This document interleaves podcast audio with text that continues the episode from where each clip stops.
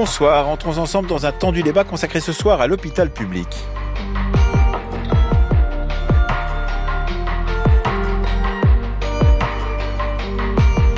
À l'ordre du jour ce soir, comment renflouer les centres hospitaliers universitaires? La semaine dernière, instances représentatives des directeurs, des doyens et des médecins des hôpitaux publics ont alerté l'opinion publique et le gouvernement sur le triplement du déficit des CHU porté l'année dernière à 1 milliard 200 millions d'euros.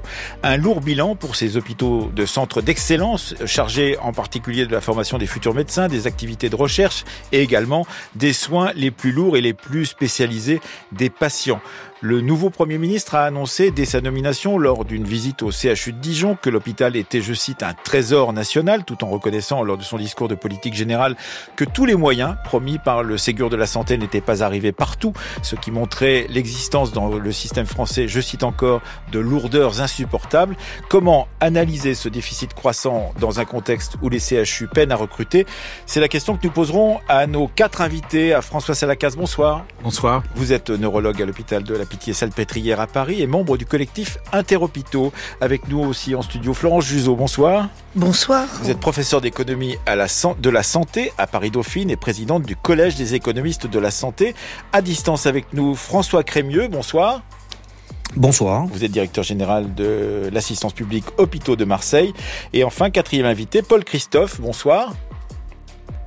Bonsoir. Vous êtes député du Nord vous avez euh, des directeurs qui disent ah bah attendez, on va faire un appel aux dons pour avoir tel matériel, ça pose beaucoup de questions. D'abord, un, ça prouve une fois de plus que les moyens ne sont pas donnés au service public. Deuxièmement, ça prouve sans doute que les impôts sont pas bien employés.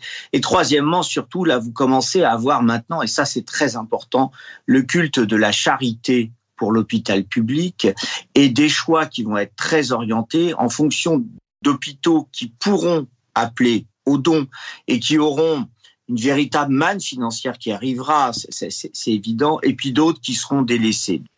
Vous venez d'entendre Patrick Peloux, président de l'Association des médecins urgentistes de France sur RMC. C'était en décembre dernier. Est-ce qu'on peut parler de culte de la charité, justement, à l'occasion de ces appels aux dons que font parfois, et c'était le cas du centre Pompidou, de, de l'hôpital Pompidou à Paris, euh, c'était le cas au mois de décembre, pour euh, certains matériels qui sont très élevés, François Salacasse oui, il y a des gros problèmes d'investissement dans les hôpitaux parce que les capacités euh, d'autofinancement des hôpitaux euh, sont réduites à une peau de chagrin actuellement pour, pour en raison de, de, de l'état financier des, des, des, CHU.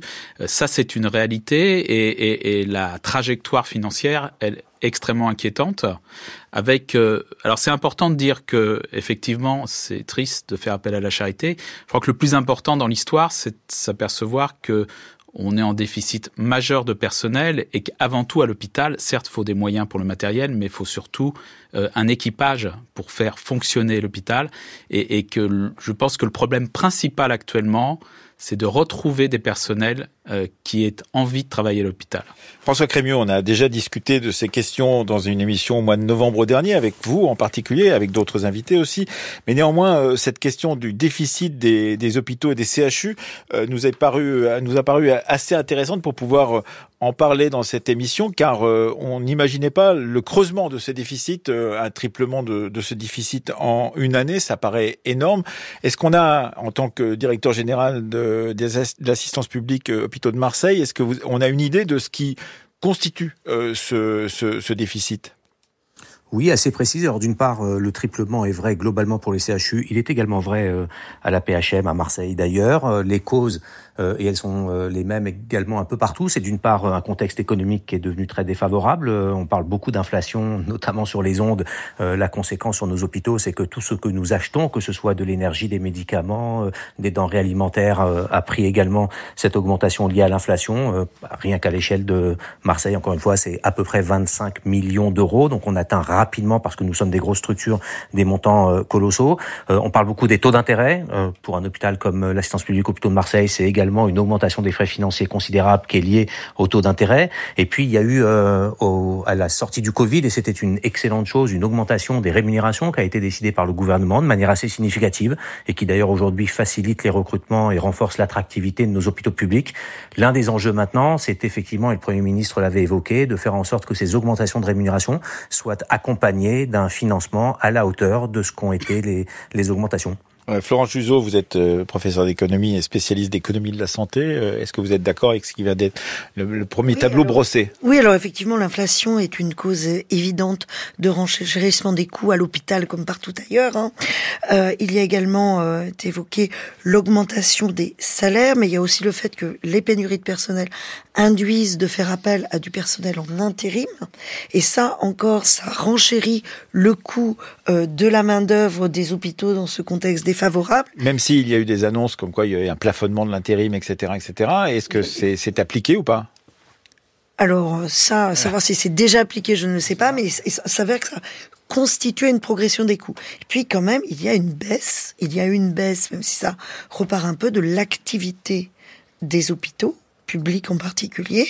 Et donc ça, ça fait baisser en face les recettes des hôpitaux et de manière assez sensible. Hein, il y a une baisse de l'activité. Il faut nous expliquer ce que c'est justement cette question de, de, rapport entre baisse de l'activité et baisse des, des, revenus des hôpitaux, parce que ça, on n'est pas en tant que les citoyen hôpitaux, toujours au Les hôpitaux publics sont financés de deux manières. D'une part, ils reçoivent des dotations et après, il y a une partie de leur financement qui est liée à l'activité, c'est-à-dire au nombre de séjours. Et euh, et l'ensemble des soins et des consultations qui sont prodigués à l'hôpital. Et par ailleurs, tous les séjours ne sont pas rémunérés de la même manière.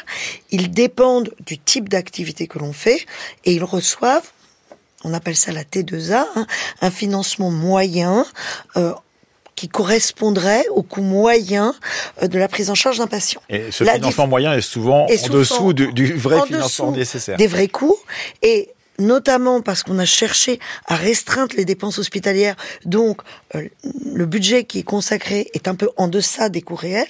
Et l'autre difficulté, c'est que l'hôpital public reçoit euh, un public qui, et c'est sa mission de service public de, de garantir l'accès aux soins de tous, donc se retrouve avec des patients qui sont plus sévères que dans les hôpitaux privés, qui ont plus de difficultés euh, sociales, et donc qui ont des séjours parfois plus longs, plus compliqués, et donc ils se retrouvent également avec des coûts parfois supérieurs. Donc ils se retrouvent.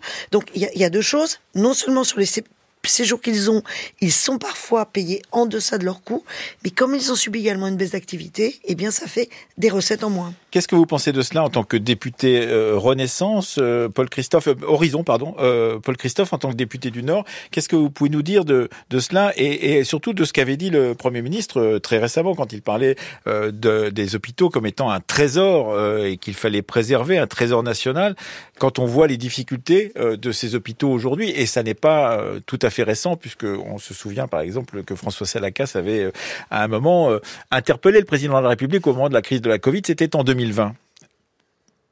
Bah, c'est vrai que ça nous renvoie à la limite de la situation euh, financière actuelle. C'est-à-dire que, comme vous l'avez pointé du doigt, on a une augmentation de dépenses et euh, si c'est si une réduction, une non-augmentation des recettes, fatalement, vous allez euh, courir vers le déficit. Et donc, ça doit nous réinterroger sur, sur le modèle. Vous parliez très justement de la tarification à l'acte de la T2A, qui n'a pas été revalorisée à la juste valeur pour intégrer les, les évolutions à la fois de, liées à l'inflation, mais aussi au coût salarial. Et puis, c'est aussi le modèle d'autofinancement qui, qui évidemment euh, s'épuise et qui renvoie forcément vers le recours à l'emploi, à l'emprunt excessif, qui est basé sur des taux qui ont augmenté. Donc tout ce système-là aujourd'hui nous renvoie vers une urgence à revoir finalement la vision financière du fonctionnement de nos hôpitaux. Avec, je, je, voudrais aussi revenir là-dessus, le besoin peut-être aussi d'avoir une vision pluriannuelle, euh, ce qui fait cruellement défaut euh, avec aujourd'hui des, des, projections à courte vue. Et puis la deuxième urgence, effectivement, elle, elle réside en termes d'attractivité euh, par rapport à la dimension humaine de l'hôpital, donc l'évolution des carrières, le management et, et l'attractivité en matière de recrutement. Donc euh, si on parle de trésor, je pense que ça veut dire qu'il va être, il y a une prise de conscience en tout cas au niveau du, du Premier ministre. Et vous doutez bien que, en tant que rapporteur du budget de la sécurité sociale, je, je serai très attentif à, à, la déclinaison qui devrait arriver. Mmh. Euh, François Salacasse. Oh. Oui, en, fait, la, tarification à l'activité, au, départ, c'est un outil de gestion des hôpitaux, qui d'ailleurs était au départ un, outil de gestion plutôt euh, du secteur privé euh, euh, des cliniques privées et qui a été appliqué à l'hôpital avec ce concept d'hôpital entreprise comme si euh, l'hôpital devait être géré comme une entreprise. Alors moi je vois une grosse contradiction avec les déclarations notamment d'Emmanuel Macron au début de la crise du Covid en disant il y a des biens qui doivent rester en dehors de la loi du marché. Très bien, mais qu'en est-il en réalité? En réalité, la tarification à l'activité, elle est inadaptée à une grande majorité d'activités de l'hôpital public. Et je rappelle au passage que euh, le, les cliniques privées ne pourraient pas exister sans l'hôpital public parce que euh, il y a un tri d'activités. Donc si vous êtes malade demain, rassurez-vous, vous, n'aurez pas forcément le choix d'aller dans une clinique privée ou l'hôpital public, car seul l'hôpital public acceptera de vous prise en charge. Et donc la vulnérabilité de nos concitoyens, en fait, c'est et on l'a très très bien compris pendant la crise Covid. Je rappelle que 85% de la prise en charge des patients Covid, c'était l'hôpital public. Et d'autre part, pourtant pendant ce temps-là, les cliniques privées disaient on est là, on est là. Est-ce que non, non, les, bien les cliniques privées disaient on, on, on va. Enfin, en tout cas, c'est ce qu'ils disaient dans les médias. Oui, ils ont été obligés de fermer. Du coup, ils ont mis euh, leur personnel à la disposition, mais c'était pas par philanthropie. Et surtout, entre les vagues, ils sont remontés à toute vitesse sur leurs activités non Covid, alors que l'hôpital public continuait à assurer. Et, et, et donc cette réalité de finalement comment les Français vont être soignés et qui sera là quand il y aura un gros problème de crise sanitaire, je pense que l'état actuel de l'hôpital public ne permet pas de faire face à une crise sanitaire. Et je reviendrai tout à l'heure, parce que je ne veux pas monopoliser la parole, sur les pertes de chance qui existent. Oui, euh, sur ce point, euh, François Crémieux. Non, il y a effectivement euh, un lien entre le Covid et la situation financière des, hôpitaux et notamment des CHU en ce moment. Et notamment pour rebondir sur ce que disait François Salaka, c'est vrai qu'on a basculé dans le Covid en quelques jours. La France entière en a été le témoin et il a fallu au mois de janvier ou février 2020, euh, quelques jours à peine pour que l'ensemble du système de l'hospitalisation publique bascule. Nous sommes seulement en train d'en sortir. En d'autres termes, il a, qu'il a fallu trois ans? Il aura fallu près de deux ans et demi, trois ans, effectivement, pour retrouver une activité, pour retrouver un mode de fonctionnement qui commence à s'approcher d'une certaine normalité d'avant cette crise Covid. Et pourquoi est-ce qu'on a mis autant de temps? Parce que d'une part, effectivement, les hôpitaux publics, euh, et encore une fois, les plus gros d'entre eux, mais pas seulement, ont assumé une part absolument considérable de cette bascule massive d'activité pour prendre en charge des patients du Covid, mais d'autre part, parce que l'impact que cela a eu à la fois sur les autres activités et sur nos ressources humaines, sur les professionnels qui constituent les équipes hospitalières, a été majeur on oublie également de dire que ceux que nous recrutons en ce moment sont des infirmiers ou des infirmières qui ont été formés pendant le Covid et dont les études ont été perturbées, qu'on a régulièrement rappelé pour venir euh, euh, en soutien des équipes hospitalières. Et donc effectivement, c'est presque deux ans et demi après la fin de la crise que nous sommes seulement en train de, mm. de retrouver une activité proche de la normale. Et pour rebondir très rapidement sur ce que disait Monsieur le député à l'instant, une des raisons pour lesquelles il y a urgence sur cette question de la situation financière, on pourrait penser qu'après tout, c'est une question pour directeur financier et, et, de tableur Excel. Ça a un impact très concret, notamment alors, sur l'investissement à court terme, mais dès à présent sur nos territoires. Les centres hospitalo-universitaires et les grands hôpitaux sont de très gros acheteurs et on achète beaucoup de choses, encore une fois, des médicaments, des produits alimentaires, euh, voilà, tout ce qui fait fonctionner l'hôpital. Le fait d'avoir des situations financières dégradées est en train de dégrader nos trésoreries. En dégradant les trésoreries des hôpitaux, on dégrade nos délais de paiement. En dégradant et en allongeant les délais de paiement, nous sommes en train de mettre en difficulté certaines entreprises, notamment les plus petites. Et donc, il commence à y avoir une gestion vraiment très fine euh, du, de, de, des paiements que nous devons à nos, à nos fournisseurs. Et donc, la situation financière... vous êtes à, plus de 90 jours, c'est ce que vous voulez dire ce qui est ça, ça dépend des hôpitaux, mais effectivement, bah, Marseille, qui sont un exemple parmi d'autres, on est passé d'une cinquantaine de jours à plus de 100 jours, plutôt 120 jours aujourd'hui de délai de paiement. Et donc, il est urgent qu'on retrouve une situation financière qui nous permette d'avoir une trésorerie plus saine. Euh, Florence Juzo et puis Paul Christophe ensuite. Florence si l'hôpital euh, retrouve son niveau d'activité d'avant le Covid, euh, il est certain que la situation sanitaire de la population, elle n'est pas sortie de la crise Covid. Hein. On a une population qui est vieillissante en raison de l'arrivée aux âges élevés des générations nombreuses du baby boom. Nous avons quand même l'espérance de vie aussi qui s'est remise à réaugmenter, donc une augmentation de l'espérance de vie, mais dans le même temps, hein, une fragilité de la population, notamment âgée, notamment en conséquence des soins qui n'ont pas été prodigués pendant la période Covid. Mmh. Et donc, on voit très bien dans les enquêtes que l'on fait par ailleurs hein, que chez les patients les plus âgés, on a des degrés de fragilité, des besoins de prise en charge, et donc de cette population qui ne peut pas nécessairement non plus être prise en charge par des hospitalisations partielles, qui sont celles qui sont davantage faites par le privé, qui sont plus rentables pour le privé, mais des besoins de séjour, de séjour éventuellement longs, euh, de patients en gériatrie, de voilà, dans les services de médecine chirurgie obstétrique. Et donc, on a ces besoins euh, qui sont de plus en plus nombreux, qui se retrouvent face à un hôpital en difficulté. Donc, il me semble qu'il y a des pertes de chance et que la situation sanitaire accroît le risque de perte de chance euh, des patients. Euh, brièvement, François Salacas, avant que je redonne la parole au, député Paul Christophe. Oui, il y a une question très simple, c'est est-ce la, la vérité que de dire qu'il y a des pertes de chance actuellement Et ces pertes de chance, c'est en fait, alors il faut expliquer pour les auditeurs qui sont pas habitués à ce langage. On va être de chance. On va, être très clair. Des morts euh, perte de chance, c'est des patients qui sont pas bien soignés, mal soignés, soignés avec retard. C'est euh, ces personnes âgées qui sont laissées pendant 24, 48 heures sur des brancards, avec la mortalité qui s'ensuit. Et puis sur la médecine d'urgence, sachant qu'il y a un très grand nombre de services d'urgence qui sont fermés, on arrive aux urgences, on voit marqué porte close, et ça, ça se traduit par des morts illégitimes. C'est ça une perte de chance.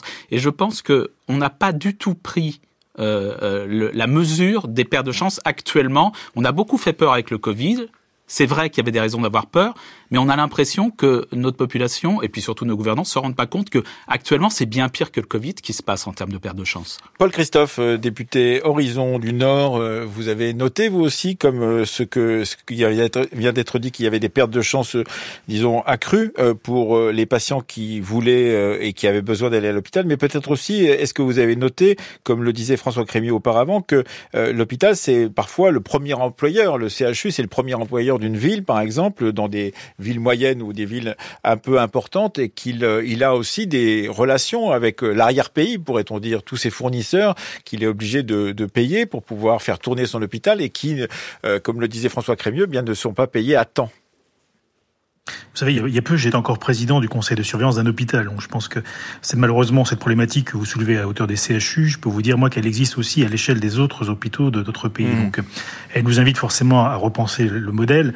Il y a effectivement l'urgence de entre guillemets, de, de, combler le déficit patent et de, qui hérité, mais il y a aussi, pour moi, urgence à revisiter le modèle pour qu'on puisse retrouver des marges de manœuvre à la fois sur les investissements et pour contrarier ce que vous appelez effectivement les, les pertes de chance. Parce que en termes de pertes de chance, il en existe Il y a aussi celle qui est liée à l'accès aux médicaments innovants en particulier. Donc je trouve que euh, et à la recherche. Et donc on a vu euh, pendant le Covid justement l'état peut-être là aussi de, de, des déficiences de notre recherche qui n'a pas forcément su euh, stricto sensu sur le territoire national apporter une réponse en matière de vaccination. Donc je pense que cette situation-là, à la fois résolte, enfin, impose un traitement d'urgence, si je puis dire, en termes d'aspect financier, mais aussi à revisiter complètement le modèle financier pour pouvoir asseoir le fonctionnement de nos hôpitaux de manière, nos hôpitaux convenable et faire en sorte que la dimension humaine soit aussi prise en compte au-delà d'aspects comptables.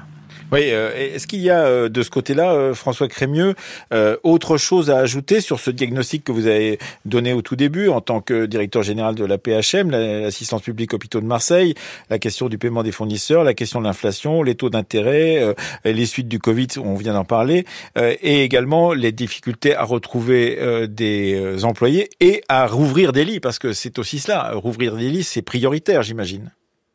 Absolument, rouvrir des lits c'est prioritaire, preuve effectivement qu'on en a besoin, c'est à la fois rouvrir des lits, faire en sorte que les blocs opératoires fonctionnent et qui fonctionnent euh, voilà euh, tous les jours, toute la journée et qu'on et cesse d'avoir des des des files d'attente, des, des, attentes pour prendre en charge certains patients un peu moins graves que les autres, mais qu'il est quand même euh, nécessaire et, parfois urgent de prendre en charge. Donc oui, c'est ça l'enjeu de cette année 2024. Quand je disais qu'on sortait seulement de la crise Covid, il faut qu'on finisse d'en sortir vraiment et que l'ensemble des lits euh, nécessaires soient réouverts. Mais je crois également qu'il faut qu'on ouvre la discussion, pas seulement sur la question du modèle euh, de l'hôpital public et, et de ses CHU, mais également sur l'impact de l'évolution de la médecine privée et de la médecine libérale dans notre pays sur le, sur le modèle et sur le fonctionnement de l'hôpital. Je pense que les, les, les cliniques et l'activité libérale dans les années 70, 80, peut-être même 90, c'est un modèle libéral qui a accompagné un pays qui était à ce moment-là en, en, progression de son offre de soins et en développement. On est aujourd'hui dans une situation qui est radicalement différente et je crois que beaucoup de nos territoires vivent le lien entre l'hospitalisation publique et privée beaucoup plus comme une concurrence et parfois délétère que comme une complémentarité. Et il me semble qu'il y a un enjeu à poser les deux sujets, mmh. à la fois celui du modèle de l'hôpital public qu'il faut certainement faire évoluer, notamment sur le plan financier financiers, mais également de mesurer l'impact de la très lente et trop lente évolution de la médecine libérale sur le fonctionnement des urgences, sur les hospitalisations, sur la prise en charge des personnes âgées. Oui, euh, on en a parlé dans, dans, cette même émission il y a deux semaines, je crois environ. On a fait quelque chose autour de la question de la médecine privée en relation avec euh, la médecine publique. J'engage euh, nos auditeurs à aller y écouter, écouter cette émission qui traitait exactement de ce sujet. 18h40 sur France Culture. Vous écoutez le temps du débat. Comment renflouer les CHU dont on a appris le déficit croissant la semaine dernière? C'est la question que nous posons à François Salacas, neurologue à l'hôpital de la Pitié-Salpêtrière à Paris et membre du collectif Interhôpitaux, à Florence Juzo, qui est professeur d'économie de la santé à Paris. Dauphine et présidente du Collège des économistes de la santé, à François Crémieux, vous venez de l'entendre, directeur général de l'assistance publique hôpitaux de Marseille, et à Paul Christophe, député du Nord, Horizon, et qui euh, connaît bien ces questions euh, pour avoir été, entre autres, rapporteur du budget de la sécurité sociale. L'hôpital public se trouve dans la même situation que les entreprises privées, c'est-à-dire qu'il lui appartient dans la crise économique de poser les mêmes questions que l'entreprise privée.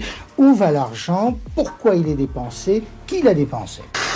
Je ne connais pas le coût exact de cet instrument, le bistouri électrique, mais on ne sait pas non plus exactement le coût que représentent toutes les personnes ici qui participent à l'intervention. La loi de Mme Bachelot veut transformer la gestion de l'hôpital en gestion entrepreneuriale basée sur l'idée de la rentabilité financière. C'est pour ça qu'on veut donner tout le pouvoir à un directeur. On était dans un système qui devenait, qui s'était emballé quelque part, et donc je souhaite qu'on change totalement de logiciel. France Culture, le temps du débat.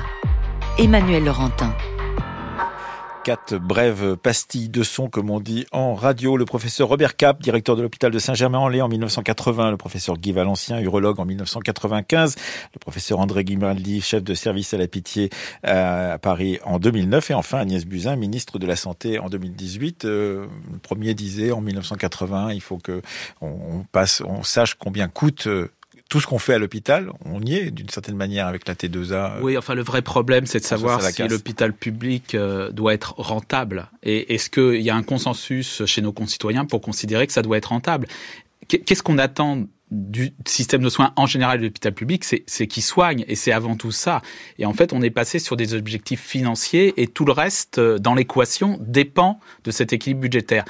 Nous, on a euh, quand même euh, alerté pendant au moins cinq ans, les cinq dernières années avant le Covid, en disant si vous continuez à maltraiter... Interhôpitaux, vous voulez dire Oui, enfin, notamment le collectif Interhôpitaux, on n'était pas les seuls. Si vous continuez à maltraiter les personnels de cette façon-là, à les faire travailler dans des mauvaises conditions, à faire en sorte que leur vocation, ce pourquoi ils ont choisi d'être des soignants, soit bafouée tous les jours par les conditions dans lesquelles ils exercent, ils vont partir. Ils sont partis. Ils sont partis et on est dans cette situation. Il y avait une occasion unique pour le chef de l'État quand même, il faut le dire. Après la crise Covid, après avoir appelé au héros, de changer radicalement les conditions de travail dans les hôpitaux, à la fois en termes de ratio, il faut dire ce que c'est qu'un ratio, c'est combien il y a d'infirmières pour combien de patients. C'est ça la question. Et on vous répondra, j'ai tout de suite interpellé euh, Paul Christophe, euh, donc euh, député de la majorité, on vous répondra, il y a eu le Ségur de la santé. Mais ça n'a rien à voir avec les ratios.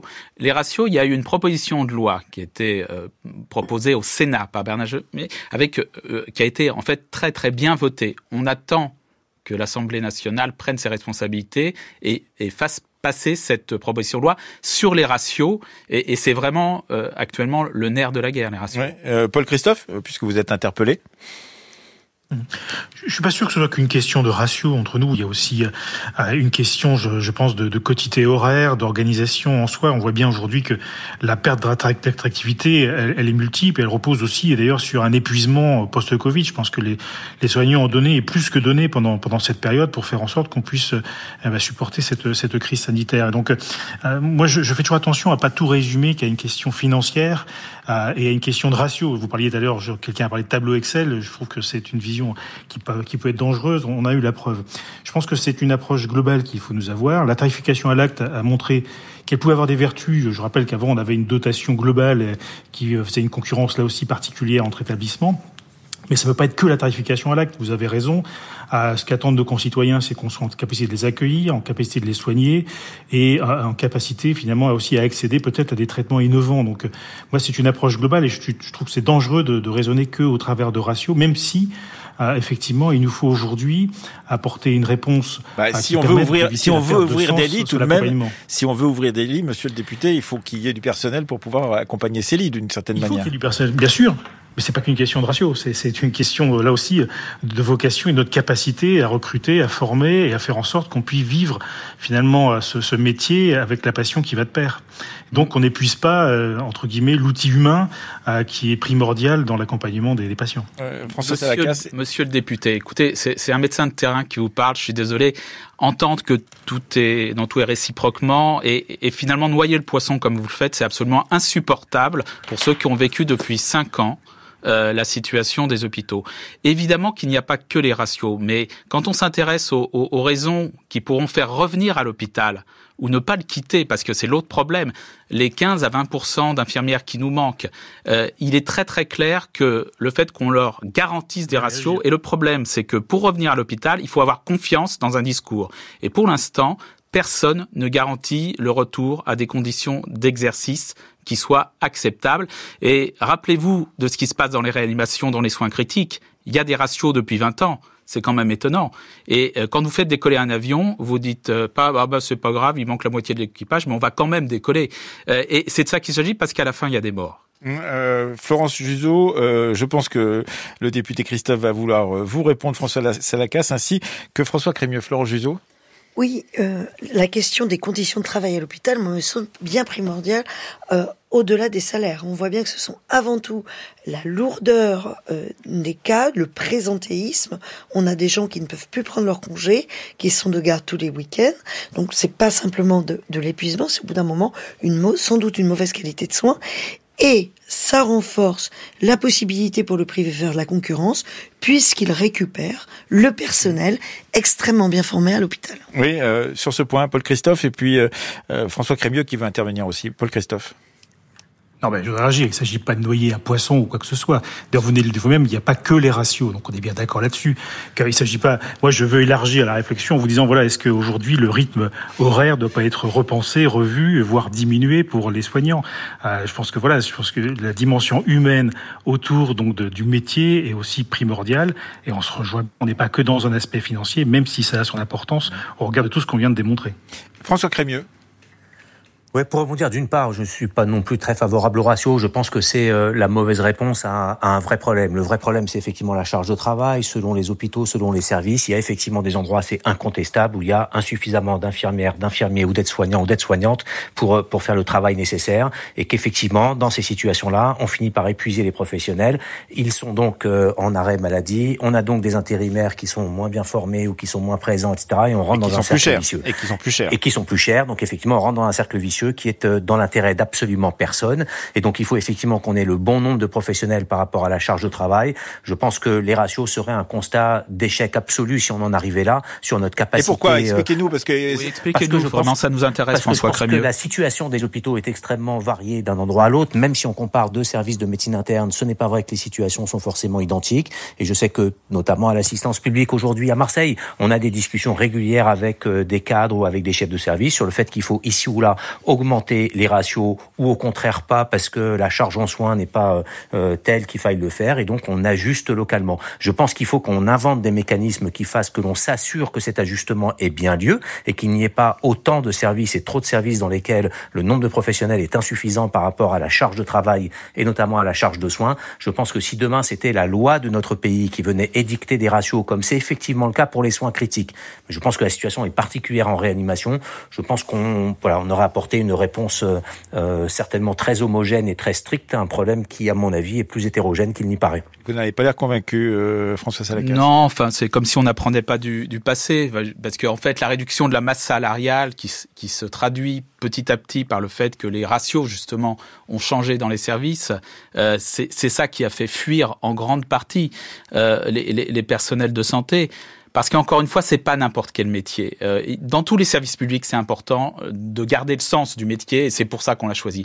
Mais ce qui se passe, c'est que petit à petit, en fait, les, les, les personnels de santé ne supportent plus de travailler dans des conditions dégradées, dégradées qui leur renvoient de même une, image, également dégradée. et ils s'en vont. Et donc la vraie question, c'est comment on les fait revenir. Et je ne vois rien dans ce que j'entends aujourd'hui qui permette de les faire revenir. Les ratios, c'est une façon, mais il y a bien sûr aussi les salaires. On en a déjà parlé. Et puis il y a autre chose qui s'appelle la gouvernance, c'est-à-dire qu'on ne reçoive pas du, ciel ou des directeurs hospitaliers des décisions hors sol qui font qu'on n'a aucune prise sur son outil de soins, parce que c'est d'un outil de soins qu'il s'agit. François Crémieux, puisque vous êtes directeur général de la PHM. évidemment, oui, notamment sur cette dernière phrase, et j'espère que personne n'envoie du ciel ou de manière hors sol euh, des injonctions à faire ou à ne pas faire. Mais je pense que notre échange esquive un débat. C'est combien notre pays est-il prêt à consacrer de sa richesse nationale à la santé de nos concitoyens? C'est un des enjeux, et c'est pour ça qu'il est important d'avoir un député autour de la table. La question majeure, c'est est-ce qu'on a de l'argent pour pouvoir financer dans nos hôpitaux plus de soignants? Et la question, elle est posée à nos parlementaires et à notre gouvernement sur comment est-ce qu'on répartit une richesse nationale entre des enjeux de l'éducation, de la justice, du logement, des transports, de notre sécurité collective. Et effectivement, le choix des parlementaires du montant qu'ils vont allouer à la santé, donc aux hôpitaux, donc notamment aux hôpitaux publics, donc en particulier à l'assistance publique à Marseille, est déterminante à la fois des rémunérations, mais également des ratios. Et donc la question du nombre de professionnels n'est pas la cause de nos difficultés, c'est la conséquence de nos choix économiques et de combien nous consacrons à notre santé collective. François Salakas Oui, des choix économiques qui ont été accompagnés par beaucoup de directeurs d'hôpitaux et on a on a eu beau alerter sur le fait qu'on allait arriver à une situation de pénurie de personnel, personne n'a écouté. Je le répète parce que c'est important. Je pense que nous avons eu raison depuis cinq ans. Donc maintenant, il faut nous écouter. Quand je dis nous, c'est le terrain parce que c'est le meilleur endroit pour sentir la sociologie des soignants. Et sans sentir la sociologie des soignants, je peux vous assurer que le recrutement ne vont absolument pas suivre. Euh, Florence Juzo alors moi je suis tout à fait d'accord à la question euh, du montant consacré à la santé, mais enfin on consacre beaucoup de notre richesse nationale à la santé. Hein. On consacre à peu près 12% euh, de la richesse nationale aux dépenses de santé dans leur ensemble, public et privé. Ça nous situe à un, au niveau euh, de pays, euh, euh, parmi les pays qui consomment le plus en Europe, hein, de pourcentage de leur richesse nationale, euh, juste à côté euh, de l'Allemagne, de la Suisse, des Pays-Bas. Donc, on n'est pas. Ça pourrait être satisfaisant d'une certaine manière. On n'est pas un pays qui consacre peu. Bien sûr qu'on consacre beaucoup moins que les États-Unis, mais ça c'est pas c'est pas difficile. Tout le monde consacre moins que les États-Unis. Par contre, le niveau de nos dépenses publiques de santé n'est pas tant élevé que ça. Hein. Si on fait partie des pays qui dépensent le plus, on n'est pas du tout le pays qui dépense le plus de manière publique.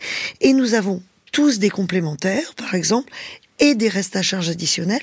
Et donc les Français contribuent déjà beaucoup. Et à côté de la question des dépenses publiques et de leur niveau, il y a aussi qu'est-ce qu'on laisse à la charge des patients dans un contexte où eux aussi subissent l'inflation, la crise du pouvoir d'achat. Et l'hôpital public est aujourd'hui une réponse, bien qu'il y ait des restes à charge aussi à l'hôpital. Et quand on a fait un pari aujourd'hui de faire une concurrence avec le privé, c'est quelque chose qui renchérit aussi la facture pour les patients. Donc ça, c'est un autre risque, hein, à côté du fait qu'ils soient mal soignés, qu'ils s'appauvrissent en raison de leurs problèmes de santé. Euh, Paul Christophe, on, voit bien, et vous étiez interpellé euh, par tous les, participants à cette discussion autour de, du rôle du politique dans cette question-là, parce que c'est une question éminemment euh, politique. On voit bien qu'il y a d'abord une question toute simple que je vous pose. S'il y a ce déficit des CHU, qui va le combler et comment éviter qu'il ne euh, se reproduise l'année prochaine et l'année suivante, puisqu'on a vu combien ça pouvait euh, galoper en temps d'inflation. Et d'une certaine manière, qu'est-ce qu'on va faire une fois qu'on aura comblé ce déficit pour pouvoir satisfaire à avoir la meilleure médecine possible dans ces euh, grands organismes de recherche et de soins? Effectivement, il y a plusieurs questions dans votre question. Oui, c'est souvent le cas, je vous Il y a même deux éléments qu'on n'a pas évoqués à l'instant euh, dans notre discussion. C'est que euh, je pense qu'on peut aussi voir la question de la santé comme un investissement. C'est-à-dire que lorsqu'on parle d'une personne mal soignée, eh bien, il y a de fortes chances qu'on la revoie dans, dans, le circuit de soins. Donc, c'est un mauvais investissement. Donc, le, le bon investissement, c'est de bien soigner, donc de se donner les moyens de bien soigner.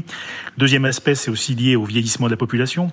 Euh, je vous apprends rien là aussi. Et donc, euh, aux pathologies qui, qui sont fatalement associées. Donc, on voit que les besoins ne vont pas diminuer, vous augmenter.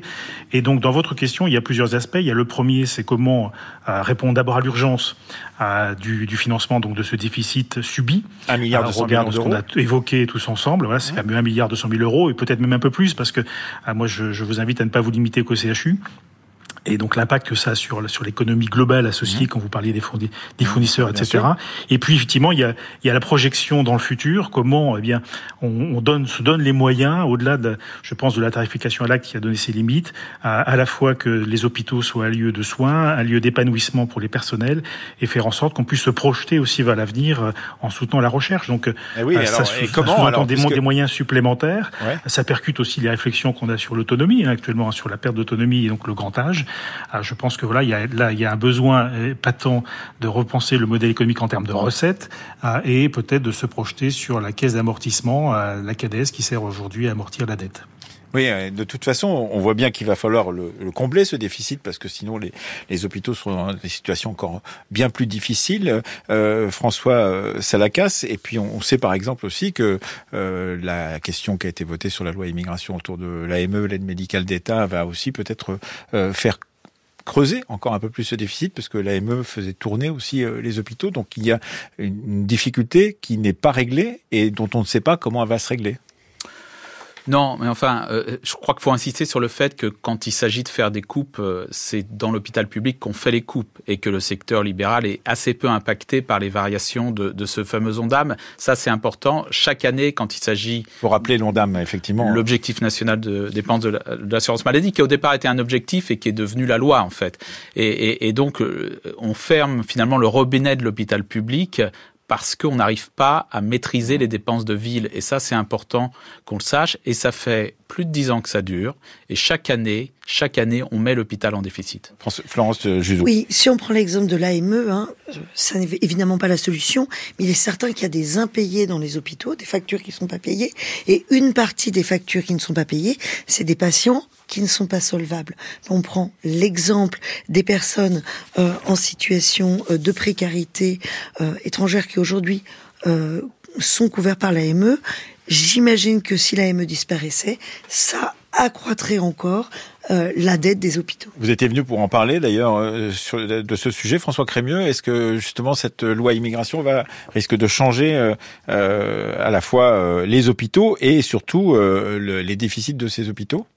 Alors j'espère effectivement que l'AME ne, ne sera pas euh, ne sera pas transformé. Euh, on parle souvent de l'AME comme étant le moyen pour des patients d'être soignés, et c'est vrai. On parle plus rarement de l'AME comme étant la manière dont les professionnels sont rémunérés. Si demain l'AME était ce que vous disiez il y a bon nombre de professionnels dans les quartiers nord de Marseille qui aujourd'hui, parce qu'ils sont pharmaciens, kinés, infirmiers, médecins, euh, médecins généralistes, dans les quartiers nord de Marseille, la proportion de patients qui sont sous AME est extrêmement élevée. Le jour où cette rémunération la tombe, mmh. les professionnels partiront. Et donc il y a un enjeu euh, autour de l'AME qui est à la fois de maintenir l'offre de soins, mais également de maintenir la rémunération des professionnels. Et pour terminer peut-être de manière plus optimiste qu'une partie de notre discussion, moi je trouve que l'hôpital va va mieux qu'il n'allait il y a quelque temps. On a augmenté les salaires, on a mieux recruté, l'absentéisme est en train de baisser. On l'a dit, les lits ont été réouverts et l'activité reprend. C'est pas le moment de lâcher les hôpitaux publics au moment où nous commençons à sortir de cette crise Covid, où il faut peut-être qu'on anticipe les prochaines crises à venir et où notamment les gros hôpitaux, mais pas seulement, euh, Monsieur le député a raison, ont besoin aujourd'hui d'être soutenus mmh. pour euh, voilà pour pour maintenir cette récupération lente et difficile post-Covid. Merci beaucoup. François Crémieux, vous êtes le directeur général de l'assistance publique hôpitaux de Marseille. Paul Christophe est député du Nord euh, euh, du groupe Horizon. Florence Juzo est professeur d'économie de la santé à Paris-Dauphine. Et François Salacas, neurologue à l'hôpital de la Pitié-Salpêtrière à Paris et membre du collectif Inter-Hôpitaux. Euh, je oui. ne partage pas du tout, du tout cet optimisme de François Crémieux et c'est pour ça que ça m'ennuie que ça termine l'émission. Eh ben voilà, euh, on a compris que c'était, pas, vous n'étiez pas aussi optimiste que François Crémieux. Le temps du débat a été ce soir par Roxane Poulain, Fanny Richet, Mathias Mégy, Anouk Sevno, Stéphanie Villeneuve, réalisé par Laurence Malonda avec Florent Bujon à la technique. Et nous remercions les lycéens et lycéennes de seconde du lycée de Die qui nous ont accompagnés dans le studio et dans la régie pour euh, suivre cette émission du temps du débat.